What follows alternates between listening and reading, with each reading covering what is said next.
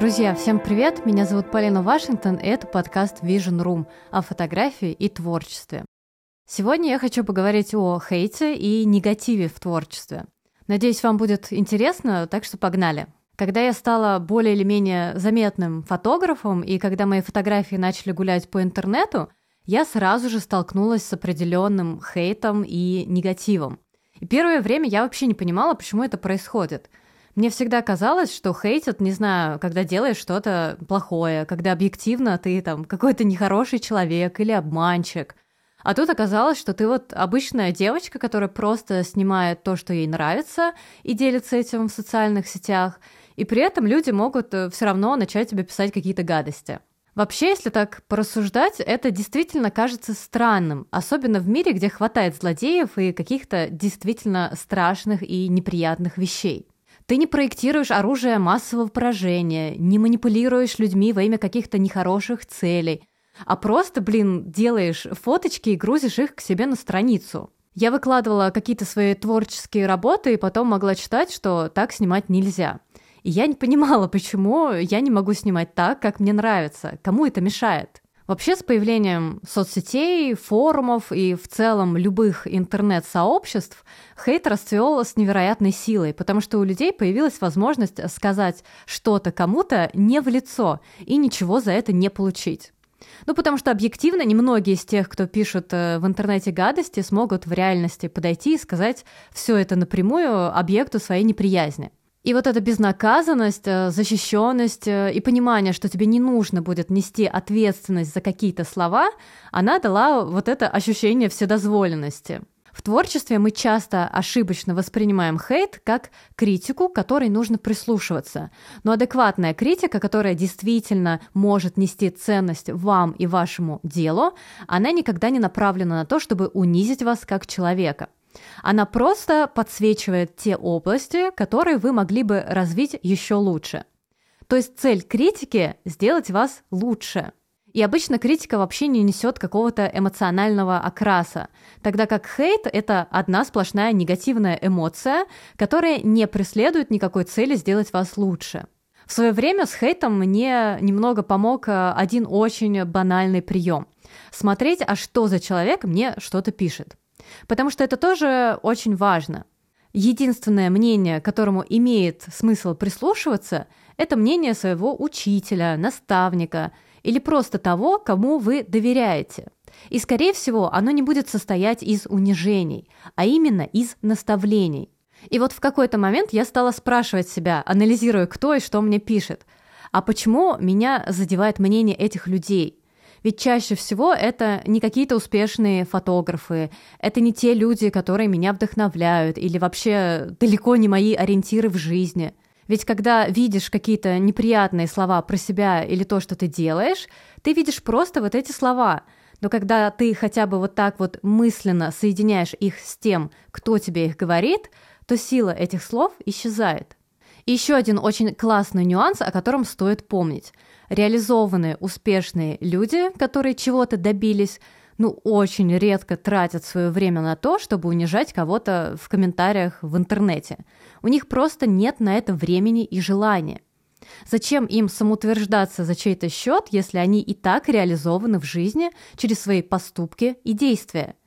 Меня не сделает более успешным или лучшим фотографом то, что я напишу кому-то какую-то гадость, но сделает практика или новые творческие проекты – и все, кто это понимают, именно на это и выбирают направлять свою энергию. Творчество всегда связано с проявлением, а проявленность часто граничит со смелостью сделать как-то не так, как делают обычно, сделать по-своему, под другим углом, через иную призму и так далее. И мы все прекрасно знаем, что в нас, во всех людях, вшит страх чего-то нового, потому что новое для мозга это неизвестно и небезопасно. Так что очень часто просто сам факт того, что какой-то художник делает как-то непривычно или по-другому, уже для многих триггер. Мол, если он вот так вот делает, э, что это теперь вообще никаких границ у творчества не будет, и каждый сможет снимать и делать э, какую-то ерунду, понятную только ему. Но вообще стоит сказать, что творчество — это как раз именно об этом. Творчество как процесс э, и как явление не преследует цели стать предметом искусства. Творчество не нуждается в рейтингах, оценках и прочем.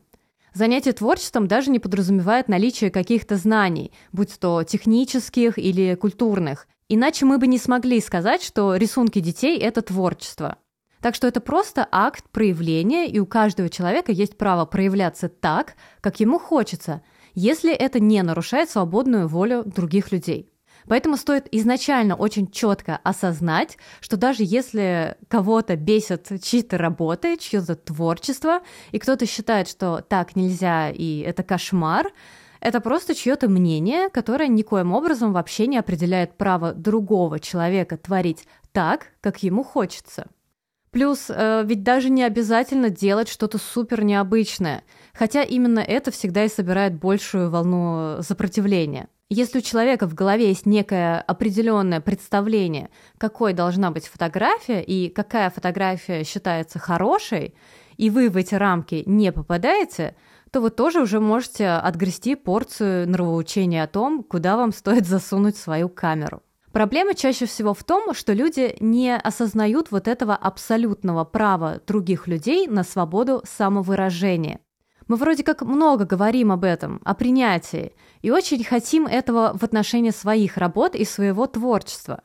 Но даем ли мы эту свободу всем без исключения другим художникам? Или все-таки есть горстка тех, про которых мы могли бы сказать, что ну вот так вот снимать, конечно же, нельзя? Но вообще то, что нам что-то не нравится, это только наши чувства и наши проблемы. Когда человек испытывает негатив по какому-либо поводу, очень часто это своего рода маркер того, что сам этот человек себе не позволяет. И именно по этой причине хейт в творчестве так распространен. Пока один творит из каких-то ограничений и ложных убеждений о том, как должно быть, лишающих его свободы проявления, другой делает это свободно, открыто, легко, и это начинает вызывать негодование у первого – то есть, по сути, за этим скрывается то, что какого черта он может делать так, как хочет, и это еще и другим людям нравится, а я вот такой весь замечательный нет. Меня хейтили за то, что я снимаю на лейку. Мол, это понты, у меня какие-то проблемы, которые я пытаюсь закрыть дорогой, но беспонтовой камерой.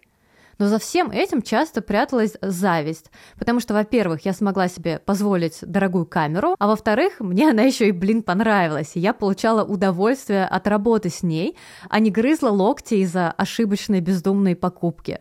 Ведь э, в интернетах-то пишут, что лейка камера плохая, это все переплата за бренд.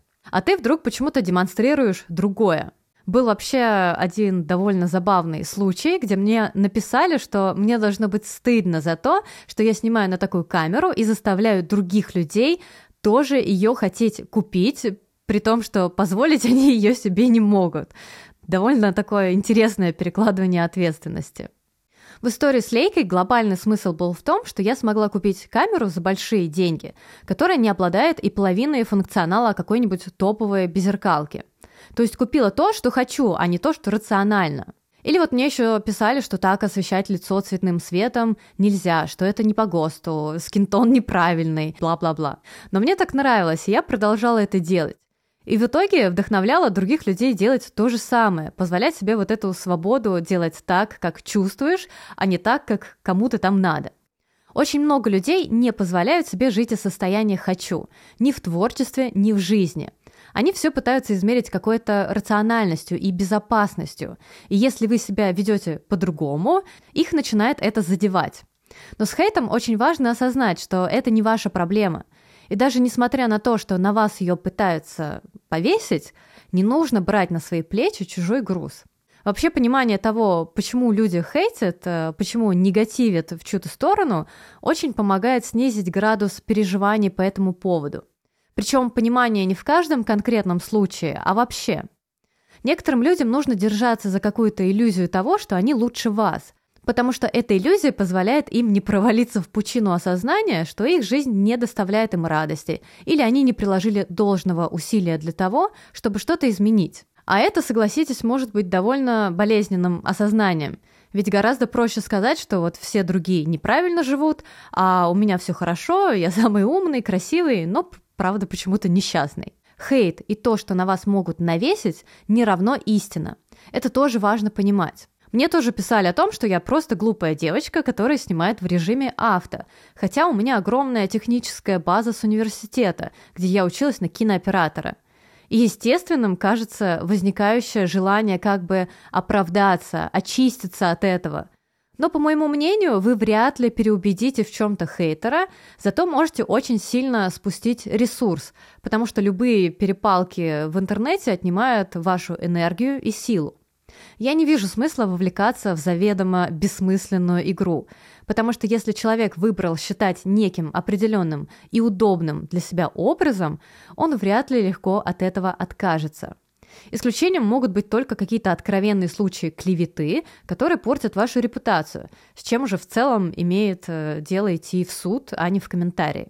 Избежать хейта, на мой взгляд, невозможно, но можно научиться пропускать это мимо себя. Чем более популярным вы становитесь, тем больше к вам внимания, и не всегда это внимание будет приятным. Это просто сопутствующий фактор успеха. Вы никогда не сможете понравиться всем, никогда не сможете удовлетворить каждого зрителя. Это просто невозможно. И если вы начнете тратить свою жизнь на то, чтобы попытаться реализовать то, что реализовать невозможно, вы просто потратите кучу времени и сил впустую. Поэтому собаки лают, а караван идет. И люди просто выбирают, лаять им, либо все-таки двигаться вперед. На этом все. Надеюсь, вам было интересно и до скорых встреч в новых выпусках.